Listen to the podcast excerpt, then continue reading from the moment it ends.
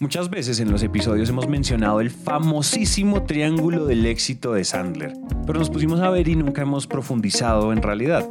Es decir, nunca hemos hecho algún tipo de zoom en alguna parte del triángulo para dejar consejos útiles. Pues entonces, saldando nuestra deuda al día de hoy, vamos a hablar del triángulo del éxito, que es probablemente el modelo de pensamiento más importante que tiene Sandler. Entonces, sin más preámbulo, comencemos.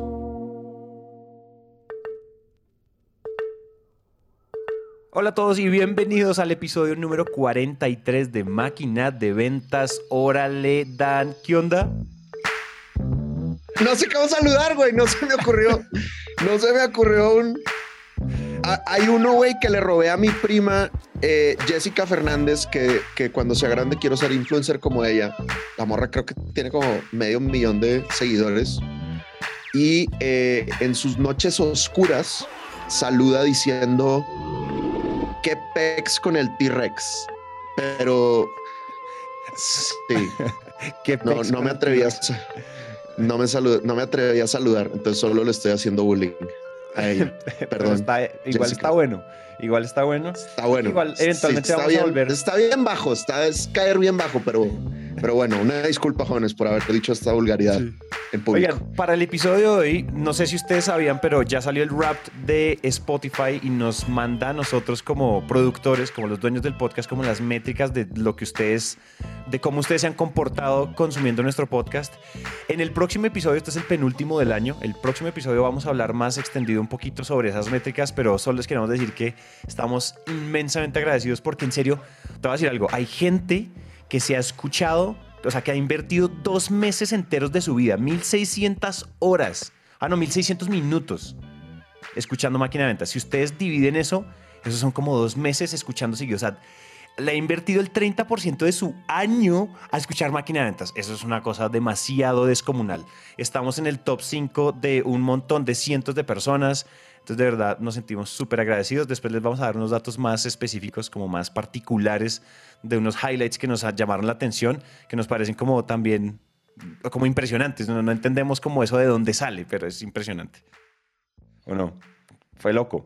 Sin duda, güey, no, muy, muy agradecidos. De verdad, chicos, todos los que nos todos los que aguantan nuestras estupideces en el micrófono cuando están corriendo, cocinando, manejando, o los que son más juiciosos y se sientan a tomar nota eh, y no hacen nada más, más que escucharnos de verdad, eh, todo el amor del mundo, muy, muy apreciado de parte de Santi, mío, de Teresa y de todos nuestros respectivos equipos. Porque hay una maquinaria detrás de esto, ¿no? O sea, como a veces la gente piensa que somos tú y yo y pues la neta tú y yo solo nos sentamos a decir barbaridades. Realmente hay mucha gente que trabaja detrás del podcast. Entonces, bueno, muy agradecidos con todos los que nos escuchan y también con todos nuestros, con nuestros equipos. Sí. Y otra cosa, hoy el tema me pareció muy particular porque cuando hablamos del tema con, contigo, sabes que me, me, puse a buscar en los episodios y nosotros hemos mencionado mucho este tema de hoy, pero no tenemos ningún episodio titulado así. Nosotros, ustedes saben que eh, la, roca, la piedra angular de, la filosofía, no lo digamos método, de la filosofía Sandler, es el triángulo del éxito. Lo hemos mencionado un montón. Ustedes saben que es eh, técnica, actitud, comportamiento. Y cada, uno de, esos, de cada una de esas puntas tiene sus subtriángulos. Lo hemos mencionado muchas veces como por los laditos, pero nunca hemos hecho un episodio hablando en esencia y contando historias alrededor del triángulo del éxito. Y creo que si eso no queda claro, si eso no quedó claro el primer año, este año no nos podemos pasar sin dejarlo totalmente claro. Entonces creo que, cierto, o sea, dime si me equivoco, pero creo que eso es lo que vamos a, a, a despiezar hoy. Totalmente, me parece la, la obra maestra de los frameworks que creó David Sandler, ¿no? Como muchos pensarían que es el, el submarino Sandler, los siete pasos del método, pero yo creo que el triángulo del éxito está por encima del submarino. El triángulo del éxito contiene el submarino, ¿no? Y hoy vamos a hablar del, del Iron Man de los triángulos, que es ese, ese triángulo desglosado. Entonces, bueno, como bien dijo Santi, actitud, técnica y comportamiento. Si tú quieres ser exitoso en cualquier disciplina en la vida, como vendedor, como líder comercial, como dueño, como papá o como mamá o como dueño de tu gato, güey. O sea, si tú quieres ser bueno en cualquier cosa, tienes que enfocarte en esas tres puntas. Actitud, técnica y comportamiento. Entonces, bueno, empecemos con el primer triángulo, el triángulo de la, de la actitud. ¿Cuál es el triángulo de la actitud? ¿Qué compone el triángulo de la actitud? Compone el yo, la empresa y el mercado. Es decir, si yo quiero estar bien de actitud, tengo que estar bien en esas tres puntas. Tengo que estar bien conmigo mismo, tengo que estar bien con mi empresa, con mis productos, con mis servicios y tengo que estar bien con mi mercado. ¿Qué les quiero decir del yo? Del yo les quiero decir dos cosas.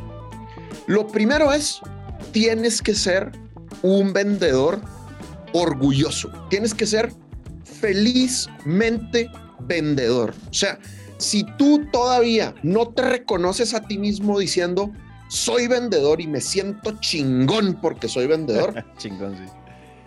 Pues te vas, te vas a frenar, o sea, va, a haber como prospectar, ay no, qué pena, ir a un evento de networking y, y de repente soltarle mi comercial de 30 segundos a alguien, ay no, qué pena, o sea, tienes que asumir tu identidad como vendedor. Y a mí la profesión de las ventas me parece una, una delicia, me parece espectacular. O sea, mejoramos la vida de las personas. Lo que hacemos es, le resolvemos dolores a la gente.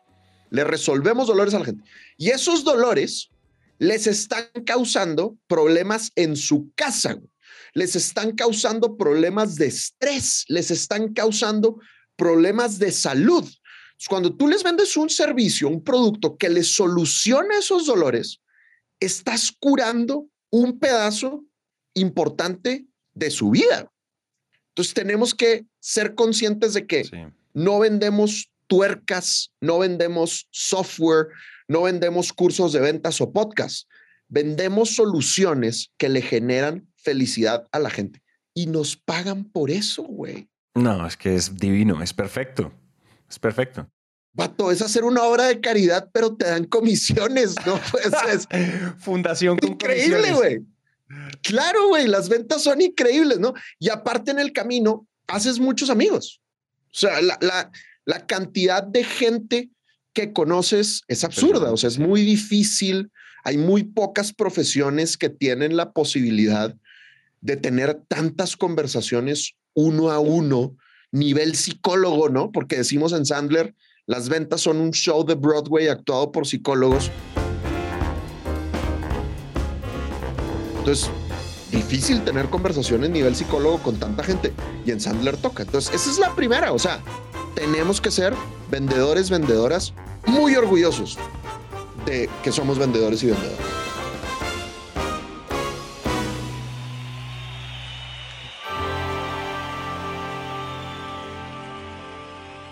De acuerdo. De acuerdo. Y sabes qué me parece a mí que cuando uno, que eso se refleja, cuando, o sea, es muy clarítico y todos, todos hemos estado en la posición de vendedor, de comprador, perdón, cuando vemos que hay un vendedor, y esto pasa, no sé, mucho en las tiendas de ropa o en los concesionarios de carros, cuando va a comprar automóviles, ese tipo de cosas, que la persona que lo atiende a uno, el supuesto vendedor que va a cerrar la venta con uno, pues se nota que no está orgulloso de su trabajo, eh, no sabemos si está orgulloso de su empresa, no sabemos si está orgulloso de su, de su producto, y se le nota, y es que, es que o sea, todo el mundo tiene que estar en este momento asintiendo porque estoy seguro que todos hemos vivido eso. Entra uno a, un, a una tienda de ropa y llega el vendedor o la vendedora y es como que, bueno, sí, como que no están enamorados de lo que están haciendo eh, y en B2B también, o sea, vamos a comprar un servicio, necesito comprar un software para toda la empresa, no es que me reúno con el representante de tal, de tal software.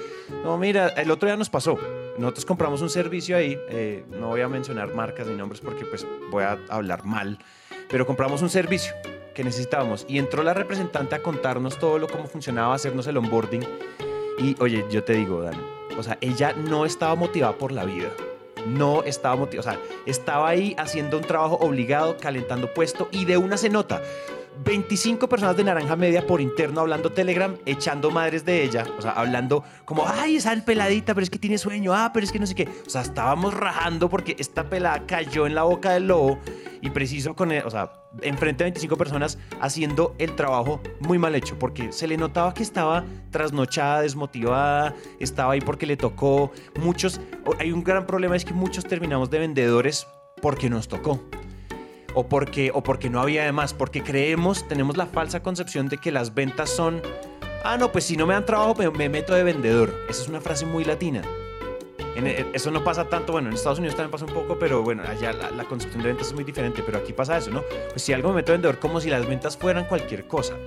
Entonces nunca, o sea, es muy, es muy normal que un gran porcentaje de vendedores entren al mundo de las ventas sin concebir las ventas como dan, como tú lo acabas de decir, y es, las ventas es probablemente de los trabajos más rewarding, como más, no sé, recompensantes, más, más que te, más te premian a ti como persona. Entonces yo creo que empezar a creernos ese cuento es buenísimo porque es que además es, la gente se huele la mala actitud.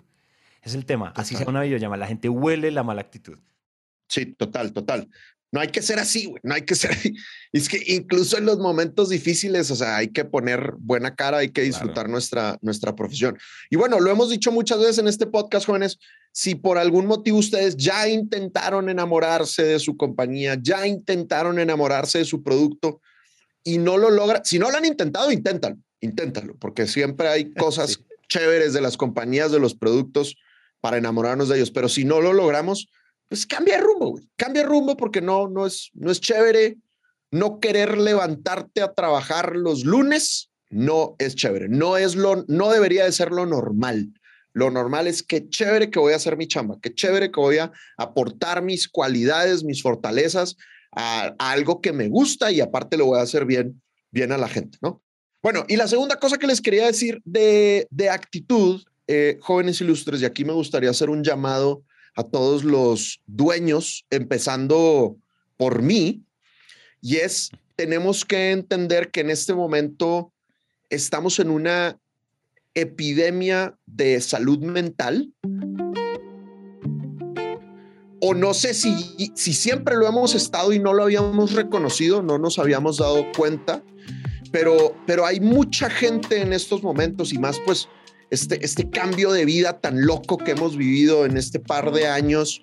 Entonces hay, hay gente que tiene depresión, hay gente que tiene ansiedad eh, y mil situaciones que pueden ser diagnosticadas y que a veces no, no son diagnosticadas. Entonces, la invitación individual es normalicemos, por el amor de Dios, normalicemos la terapia. Hay mucha gente que necesita terapia. Tere y yo hemos ido a terapia. De hecho, fue una de las condiciones que nos pusimos mutuamente antes de casarnos, pues nos dimos cuenta que teníamos ahí algunos traumas existenciales que dijimos, oye, si no resolvemos esto antes de casarnos, pues en el matrimonio esos fantasmas nos van a, a perseguir. Y los dos fuimos, cada quien, a terapia, a trabajar esos temas y pues estamos por cumplir ocho años y seguimos vivos y no nunca nos hemos sacado sangre. Entonces creo que pues más o menos más o menos sirvió el asunto. Entonces, oye, si tú tienes algún bloqueo, trátalo en terapia, disfruta la terapia, que eso quita bloqueos muy chéveres. Lo puedes hacer en línea, ¿no? Hablaba con un con un amigo que utilizó Doctoralia y está muy contento, lo ayuda a salir de una situación pues. muy, muy difícil. Acá hay un startup que me tocó entrenar que es enterapia.co. Entonces, hay, hay muchos recursos eh, para trabajar cualquier, cualquier tema. Y en ventas, eh, lo hemos hablado, ¿no? O sea, oye, los traumas que tenemos acerca del dinero o los traumas que tenemos acerca del rechazo o los traumas que tenemos acerca de yo solo le puedo hablar a cierto nivel de personas y niveles hacia arriba no me atrevo.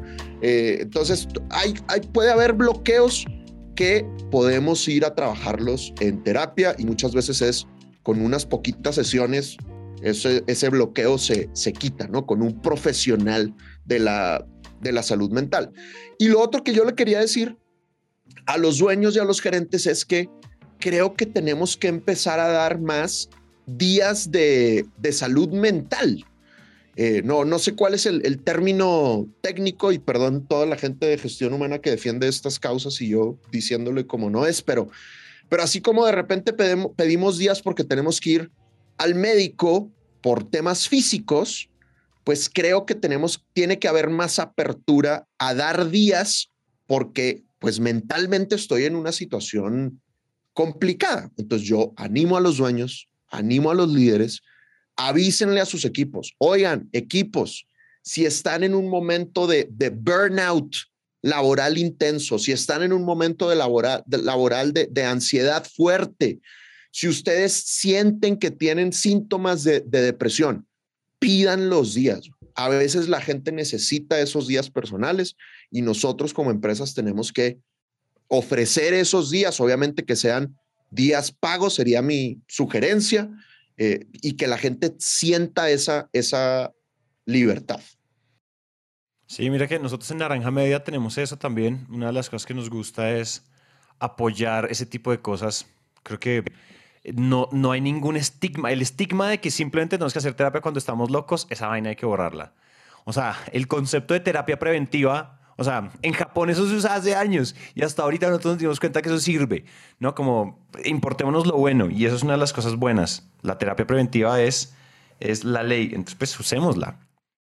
Oye, una última, ya que estamos así como, vamos a empezar a poner recomendaciones. Una de las, una de las Biblias para mí de actitud es un libro, ustedes pueden buscar en, en, español, ya les digo cómo se llama, pero se llama The Soul Art of Not Giving a Fuck de Mark Manson. Es el mm. propio libro de actitud. O sea, es el propio libro de actitud para estar, para vivir una vida tranquila. O sea, y son un montón de, como de, como un approach súper contraintuitivo. En español lo busqué, lo acabo de buscar aquí y se llama como El sutil arte de que te importe un carajo de Mark Manson. Busquen simplemente libros de Mark Manson y les va a aparecer. O El sutil arte de que casi todo te importe una mierda. Así, esas son las dos traducciones que tienen. Quién sabe, depende del país. Buenísimo. Entonces, para que lo tengan en cuenta, es una lectura que además ayuda mucho a como a vivir más tranquilo, en serio. A veces uno se carga de un montón de estreses muy hartos o también, bueno, no, allá me voy a embalar con más recomendaciones de libros. Siguiente, sigamos, sigamos. muy bien, listo. Segunda punta del triángulo del éxito, jóvenes. Ya hablamos de actitud. Segunda punta del triángulo del éxito es la técnica.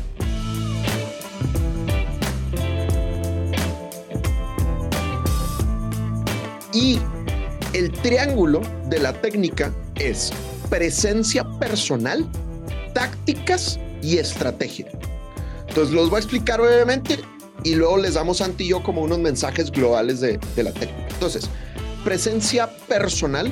Eh, David Sandler lo resumía, es que este es el Iron Man de los triángulos, literal. Tengo aquí abierta una imagen como tropocientos mil billones de triángulos. Entonces decía David Sandler, el triángulo de la presencia personal es carácter, energía y comunicación. Carácter, energía y comunicación. Es decir, es la capacidad de que desde que tú te presentas, la gente te nota.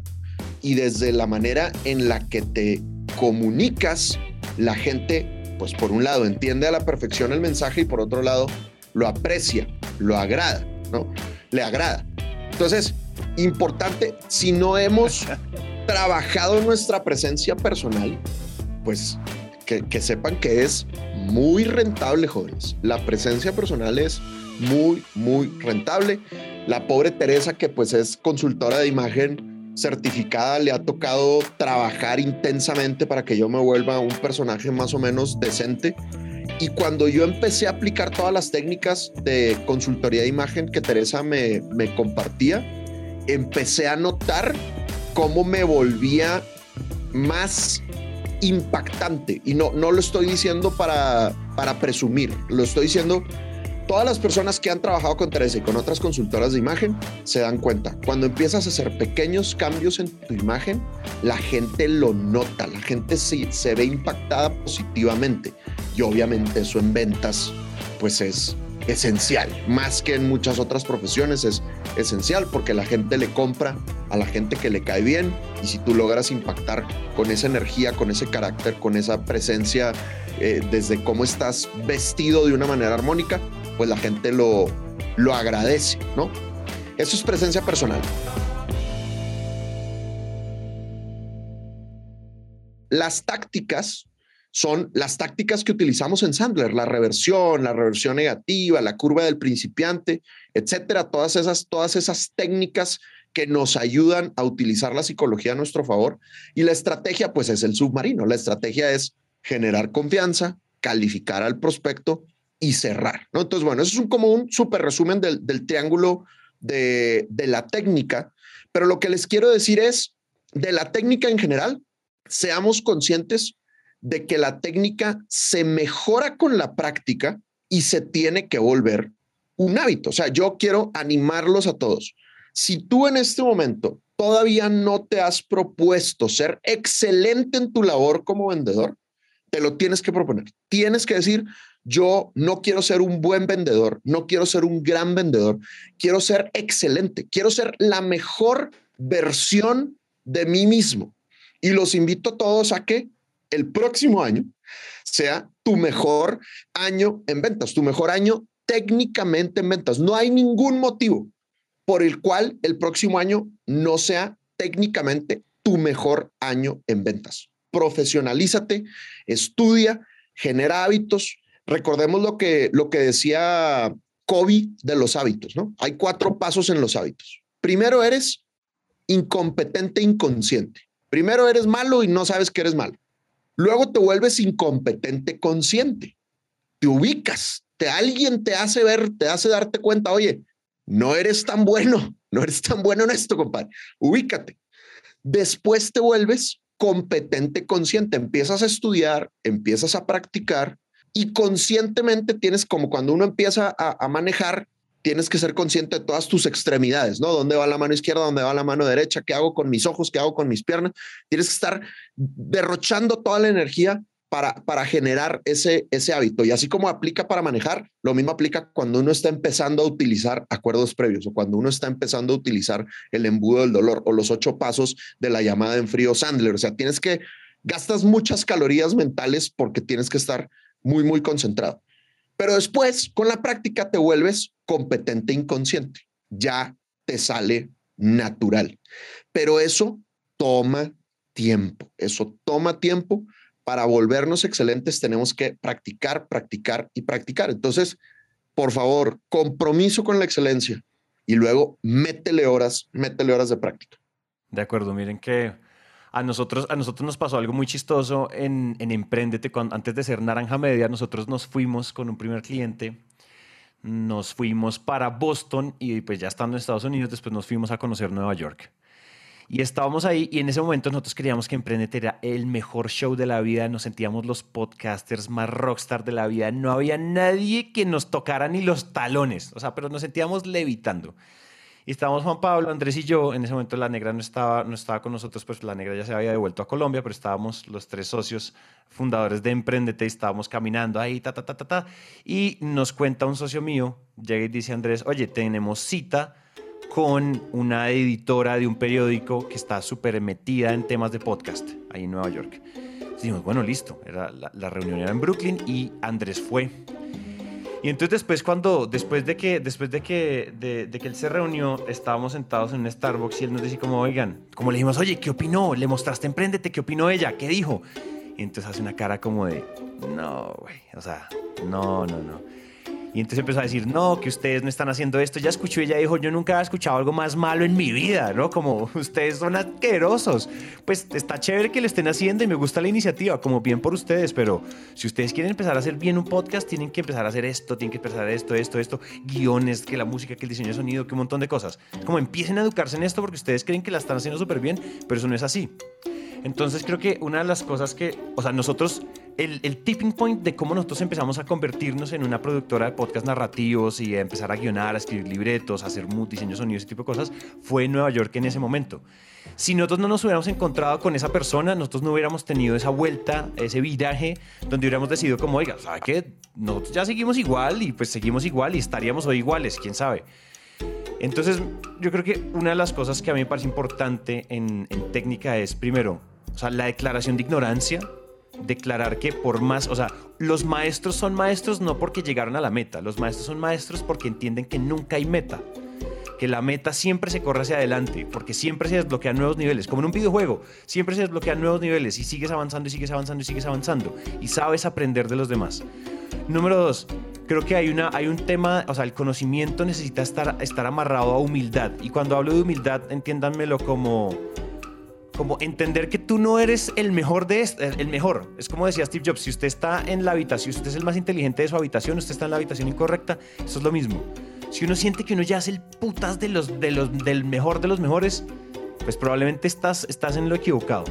Entonces declaren esa ignorancia, declaren esa humildad frente al conocimiento y vuelvan el conocimiento un hábito, porque el conocimiento no es algo que se, que se agarra y se toma y ya, ahí está, ahí llegó.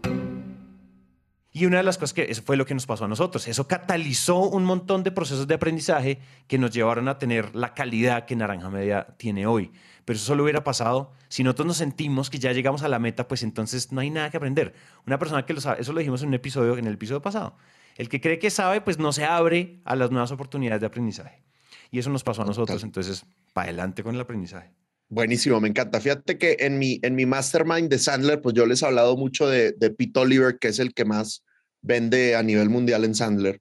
Y hay otros que están ahí en el top 5 o top 3, no lo sé, que son los, los Garrido, los Garrido Brothers, que son los dueños de Sandler Miami. Y son dos seres muy, muy impresionantes, muy espectaculares. Y son gente que llegó a Sandler, ellos llegaron, yo creo que el mismo año que yo llegué, o sea, tendrán eh, como, como oficina, digamos, tendrán siete años, ocho años en Sandler. Y, y el ascenso ha sido absurdo, o sea, no era nadie en Sandler y ahora son de que los celebrities en Sandler impresionantes. Y el otro día en, en, en la cena que nos juntamos en Baltimore, alguien le preguntó a Carlos, oye, ¿cuánto estudias tú de Sandler? Y él dice, yo por lo menos veo una hora de Sandler al día. Nosotros en Sandler Online tenemos acceso a un tesoro de conocimiento absurdo. Todas las pláticas de Sandler de la historia están prácticamente ahí grabadas. Y entonces, Carlos, que vende millones de dólares, que ya no necesita más dinero, todos los días estudia por lo menos una hora de nuevos conocimientos para cuando el vato dijo, yo estudio una hora, para mí fue como, o sea, no, no puede ser. O, o, ¿cómo no le va a ir bien a este desgraciado, güey? Si todo el tiempo se está llenando de nuevas técnicas, inmediatamente sale y las pone en, en práctica. Y obviamente muchas le salen bien y muchas le salen mal, ¿no? Constantemente que nos reunimos todas las semanas cuenta tanto sus éxitos como sus, como sus fracasos. Entonces, bueno, yo les comparto, chicos, una de mis metas del próximo año es estudiar muchísimo más Sandler, muchísimo más Sandler. Todavía no defino, todavía no he hecho mi planeación anual, no sé si va a ser una hora diaria, pero yo diría que por lo menos tres horitas de Sandler a la semana tengo, tengo que estudiar, ¿no? Y, creo que es gran momento en el año. Eh, en algunos países, no en todos, pero en algunos países se relaja un poco estos, estos meses, se relaja la cosa. Entonces, aprovechen para, para estudiar, ¿no? y, ya lo hemos dicho, no le tienes que meter presupuesto, muchos cursos gratuitos en YouTube, cursos gratuitos en LinkedIn. Si quieren meterle presupuesto, aprovechen que nosotros tenemos eh, cursos en línea, escríbanos y, les contamos del bootcamp de prospección, de fundamentos que, que están en línea. Entonces, aprovechen estos momentos para afilar el hacha y mejorar la técnica. Oye, yo quería decir una última cosa que además es como nos vamos a dar una palmadita en la espalda que leí el otro día, hay un libro que se llama The Almanac of Naval Ravikant. Naval Ravikant es un, es un, él es de la India, él es un inversionista, él es de la India, pero él vive en San Francisco. Él es el, él es el fundador o cofundador y CEO de Angel List, que es como el fondo de inversión, de, de inversión como de inversión temprana en startups, en tecnología de los más grandes del mundo. O sea, para darles una idea, le estaba buscando aquí, o sea, Naval Ravikant ha invertido, o sea, fue de los ángeles inversionistas de Uber, de Foursquare, de Twitter, de Wish, de Postmates, de, de Clubhouse, de Stack, de Stack Overflow, bueno, de Jammer, o sea, este tipo tiene plata y puso plata temprano en todo lo que hoy en día nosotros usamos todos los días, o sea, es una cosa descomunal. Y el otro día me lo encontré en, lo pueden seguir en, en, o sea, de las pocas cuentas que yo sigo en Instagram, lo sigo a él, arroba naval, con B pequeña, con V. Síganlo, es impresionante. Y él en un post decía, mire, una, o sea, las tres habilidades que usted debería cultivar, que además son irreemplazables, o sea, que en este momento es muy difícil que las reemplace una, una inteligencia artificial, es aprenda a comunicarse, que es, es yendo por allá, devolviéndonos a la punta de actitud. O sea, la comunicación es una de las habilidades más importantes que usted tiene que cultivar. Y estamos hablando de un tipo que podría estar diciendo, tiene que aprender a, echar código, usted tiene que aprender a crear tecnología. Este tipo que te podría estar aconsejando como aprende idiomas y aprende a programar, ¿no? Como muy al estilo de, otras, de otros manes que hay por ahí en, en, el aconsejando este tipo de cosas. Y él dice, y lo segundo dice, lo segundo que usted tiene que aprender a hacer es aprender a vender. Y él dice, a mí no me importa si usted tiene el cargo que sea, o usted se dedica en la industria a hacer lo que sea. De pronto usted es de marketing, de pronto usted es de tecnología, de pronto usted es lo que sea. Usted tiene que aprender a vender porque es que vender no es solo salir a que alguien te pague por algo. O sea, uno vende ideas, ¿no? Uno, uno, uno todo el tiempo está, péguenle a eso como slash persuasión de la buena, ¿no? No manipulación. Y lo otro es, pues, aprenda para dónde va el mundo. O sea, si usted, o sea, aprenda de tecnología y aprenda para dónde va el mundo. Si usted domina esas tres cosas, usted es 100% irreemplazable. Simplemente es palmadita en la espalda. Señores, si ustedes están aquí en máquina de ventas, están, están acercándose a ser irreemplazables profesionalmente. Entonces me parecía súper cool y sigan a ese señor, es impresionante en, en redes. Bien, buenísimo. Grande Naval, me encanta. Listo, tercera punta del triángulo del éxito, Santiago Benjamín, y es el comportamiento. El comportamiento. Triángulo del comportamiento. Triángulo del comportamiento. Metas, plan y acción. Metas, plan y acción. Entonces, de las metas que les quiero decir, ya tuvimos un capítulo de las metas. Ahí, ahorita Santi nos dice qué capítulo es, no me acuerdo, pero ahí hay todo un capítulo cómo establecer metas. En el, en el canal de YouTube hay eh, un video de cómo establecer metas y pronto va a salir un video de cómo hacer tu diagnóstico de, este año para volver a establecer las metas para el año siguiente. Entonces vayan y búscanlo en el canal de, de YouTube. Y la recomendación que les tengo es metan las metas de ventas en su CRM. Eh, sorprendentemente, Santi, mucha gente no tiene las metas. Eh, yo en, en Pipedrive tengo la opción de poner metas de citas, por ejemplo, metas de ventas, metas de, de propuestas realizadas. Entonces me automatiza el saber cómo voy. Hay mucha gente que lo hace en, Excel, entonces pues mi recomendación es en su CRM metan las metas y eso les va a facilitar la, la existencia. Eso en cuanto a metas. En cuanto a plan, pues el plan en Sandler es hacer tu recetario, hacer tu plan de prospección, tener claro cuántas eh, actividades tienes que hacer a la semana para generar los resultados de, ventas eh, que tienes que lograr y eso es una estadística que explicamos en el, en el episodio 4, pero les voy a dar un feedback que me ha tocado dar última, últimamente varias veces y siento que es como una señal del, del universo y es que aunque ya lo hemos repetido varias veces, la gente sigue dependiendo de una sola fuente de prospección. Por ejemplo, el otro día tuve una sesión de coaching con un equipo y yo les preguntaba cómo están haciendo prospección, porque me decían, Dan, no estamos teniendo resultados, ¿cómo están haciendo prospección? Y esta es gente que ya tomó el bootcamp de prospección.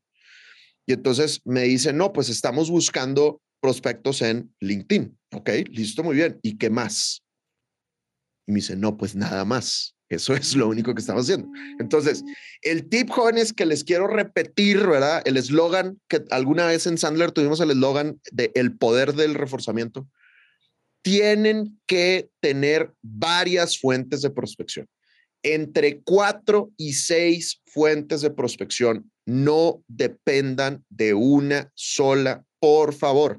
No dependan de una sola. Tienen que tener fuentes de prospección. Ahorita, en, en mi caso y el caso de Angie, que, que me ayuda a vender y está desatada, pedimos mucho referidos, buscamos mucho gente que trabajó en empresas que entrenamos que ya no están en esa empresa, los buscamos para preguntarles si quieren entrenamiento en la empresa nueva en la que están.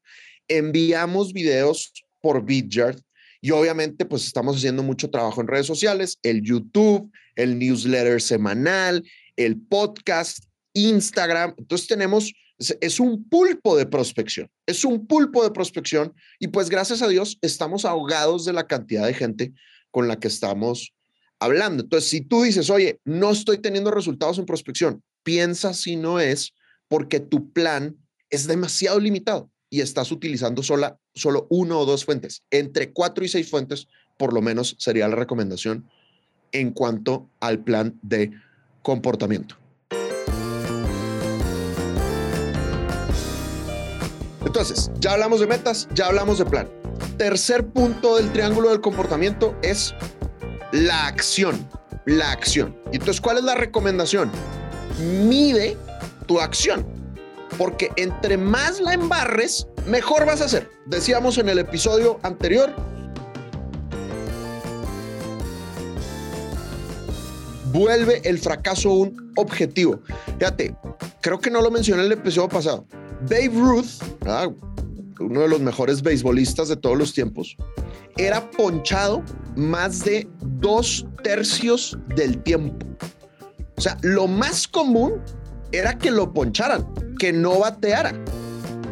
Y su carrera no fue un fracaso. O sea, el vato, todo mundo, bueno, todos los que saben de béisbol, saben a la perfección quién es Babe Ruth. Michael Jordan, pues demasiados tiros fallados, demasiados juegos perdidos y aún así es el mejor beisbolista, eh, basquetbolista de todos los tiempos. También intentó el béisbol y no le salió. Entonces, midan por favor su comportamiento. Yo les iba a contar, eh, saqué mis apuntes de mis primeras dos semanas en Colombia, de mis primeras dos semanas en Colombia. Y fíjense, eh, primera semana en Colombia hice 89 contactos, 36 nuevos contactos y conseguí dos citas de ventas y dos citas de alianzas. Mi primera semana. Segunda semana hice 54 contactos y tuve 7 nuevos contactos y tuve 9 citas. Y a partir de esa segunda semana yo empecé a conseguir entre 10 y 15 citas por semana, incluyendo las nuevas y las citas de, de seguimiento. Y yo lo tenía todo perfectamente medido y al final de la semana enviaba un reporte a quienes eran los dueños de la compañía en ese momento. Y a mí me, me ayudaba mucho a ubicarme de cómo estaba en mi, en mi comportamiento, eh, pero sí, era un volumen un volumen de comportamiento muy loco porque pues no tenía nada más que hacer, obviamente, no conocía a nadie en Colombia, no había ni siquiera entrenamientos que dar, ¿verdad? Entonces, midan su acción, midan su acción y que su acción esté en línea con su plan y con sus metas. Creo que yo creo que esta historia a ti no nunca te la he contado. Pero ponle cuidado, ustedes, yo no sé si acuerdan, yo no sé si tú te acuerdas o eso, eso hubo en México, los tazos que los paquetes de papas venían con, una, con un pedacito circular de, de Pokémon. Y tú y el juego y el juego era poner un tazo y el otro y si tú volteabas, o sea, tú le pegabas, tú le lanzabas el tazo encima y si lo volteabas tú se lo ganabas al contrincante, ¿cierto? No sé cómo le llaman en México. En México también le llaman tazos. Tazos también, también eran los tazos. Gran momento de nostalgia, Santi. Pero. Qué viejo eres, güey. Qué viejo eres. Qué impresionante. Yo soy el viejo de máquina de ventas, el cucho aquí. Entonces resulta que cuando yo estaba a eso de quinto de primaria, a punto de pasar a sexto, que podría, que otros le llaman primero de secundaria, yo estaba en quinto. Entonces yo era como el grande de primaria y estábamos en la moda y en el furor de los tazos, pero el furor de los tazos y yo no hacía sino comer papas todo el día, coma papas y mi mamá me compraba papas y, ah, ¿qué te traigo a la tienda? Tráeme papas, tráeme papas. A veces yo abría los paquetes de papas y tiraba las papas al piso porque yo solo quería el tazo. Y entonces yo me di cuenta que la forma de conseguir tazos era salir a jugar con los tazos, a, salir a apostar tazos y ganar. Entonces, ta, ta, ta. Entonces, primera cosa, había que dominar una técnica, que es devolviéndonos a la parte de arriba del triángulo. Creo que esto se puede meter aquí con, con, todo el triángulo, pero había que dominar eso, porque había que pegar en la esquinita, había que tener puntería, bueno, había que tener todo esto. El caso es que en un momento yo me di cuenta que si yo salía a, a jugar, yo no tenía tanto tiempo porque los descansos eran muy limitados. O sea, los descansos era cuando uno podía jugar con los compañeros de otros cursos y demás, pero uno solo tenía una hora de descanso y eso era solo tres descansos al día. Solo había tres horas donde podíamos ganar tazos. De resto, pues estábamos en clase. Y entonces yo no sé, a mí qué se me ocurrió, se me salió el explotador nazi que llevo dentro. Y entonces yo empecé a, yo tenía muchos tazos, o sea, yo tenía, como hagan de cuenta, no sé, yo tenía 30% más tazos que todo el mundo porque yo jugaba harto, pero sobre todo comía muchas papas. Entonces tenía los tazos y yo dije, ¿por qué no empezaba, o sea, por qué no probablemente esta, fue mi primera empresa. ¿Por qué no hacemos, yo invierto en otros niños de otros cursos? Yo les doy un monto de tazos iniciales y ellos vienen y me traen como la rentabilidad de tazos y partimos a la mitad. partimos a la mitad de los tazos. Entonces lo que pasaba es que llegaba, o sea, eran peladitos, eran niños de otros cursos que llegaban y yo invertía, yo les daba su, como el inversión ángel, les daba 5 o 10 tazos. Y ellos tenían que traerme, tenían que traerme, o sea, lo que trajeran lo partíamos a la mitad. Lo partíamos a la mitad de tazos. Bueno, resulta que dos meses después yo terminé, éramos como 15. O sea, la empresa eran 15. Entonces, ¿qué era lo que estaba pasando? Lo, que yo les decía, y pues hablando de comportamiento, es miren, lo más importante es aprovechar todos los descansos. O sea, no importa si ganan o pierden, lo importante es ir y vayan y apuesten tazos con la gente y jueguen y jueguen y jueguen y jueguen. Después miramos cuánto nos, nos repartimos al final del día. Es muy parecido, es muy parecido a lo que pasa aquí, es ustedes simplemente prospecten, prospecten, tengan llamadas, tengan llamadas, tengan llamadas, que los resultados de, o sea, no se preocupen por el los tazos del final de mes, los tazos del final del día que nos repartimos entre los 15 que estamos jugando. Simplemente hay que salir a jugar, hay que salir a jugar. Y otra cosa que me gustó de esta anécdota cuando estábamos pensando muy en Sandler es que hablamos mucho del pay time y el no pay time. El momento en que tú haces plata y el momento en que no haces plata. Por eso dicen que lo peor que uno puede hacer es poner a un vendedor a operar el negocio. Entonces, nosotros teníamos tres horas de pay time al día en los tazos. Entonces teníamos que salir a aprovecharlos y jugar, jugar, jugar, jugar, jugar, jugar, jugar, jugar, jugar, jugar y hágale. Y al final miramos cuánto nos repartimos. Entonces esa es una de las cosas que me, que me parece a mí importante y es cuando uno está vendiendo, primero hay que ser claro con el pay time, o sea, los momentos en los que uno sale a jugar y salir a darla toda, o sea, salir a jugar la mayor cantidad de veces, porque eso eventualmente es lo que me muestra el resultado al final de mes. El problema de los vendedores es que viven estresados por algo que está fuera de su control, que son los resultados. El resultado simplemente está fuera del control. Esto es un consejo muy estoico en realidad, pero es, oiga, preocúpense por lo que está en su control y preocúpense por lo que ustedes pueden reaccionar. Ustedes pueden reaccionar en una llamada de ventas, pero ustedes no pueden reaccionar por el, por el scoreboard de ventas de final de mes y ver, ay, no, no cumplí la meta. Eso ya no se puede modificar. Entonces es lo mismo. O sea, los momentos de paytime que ustedes tengan, salgan a aprovecharlos, porque son limitados. Entonces, esa es mi historia. ¿Qué opinas de mi historia de, de, de, explotación laboral a menores? Impresionante, impresionante. Me da mucho gusto que esas técnicas y estrategias las estás utilizando para el bien y no para negocios peligrosos. sí. Bueno, muy bien, jóvenes. Pues ahí está el triángulo del éxito, güey. Está el triángulo del éxito. Resumen actitud hay que estar bien con el yo, conmigo mismo, hay que estar bien con mis productos y servicios y con el mercado. Técnica tenemos que tener bien la presencia personal, el carácter, la energía, la comunicación. Tenemos que tener las tácticas dominadas, ¿verdad? Las tácticas Sandler, reversión, reversión negativa, curva del principiante y todas las que tenemos en Sandler. Y la estrategia, ¿no? El proceso de calificación, confianza, calificación y cierre. Y en comportamiento tenemos que estar bien en metas, en plan y en acción. Chavos, si ustedes le meten estos tres triángulos a cualquier disciplina en su vida, no hay manera de que les vaya mal. Y si les va mal, no importa, porque ya sabemos que en Sandler nos gusta volver el fracaso un objetivo y aprendemos y eso nos hace mejorar. A darle, a darle. Entonces, entonces, penúltimo episodio.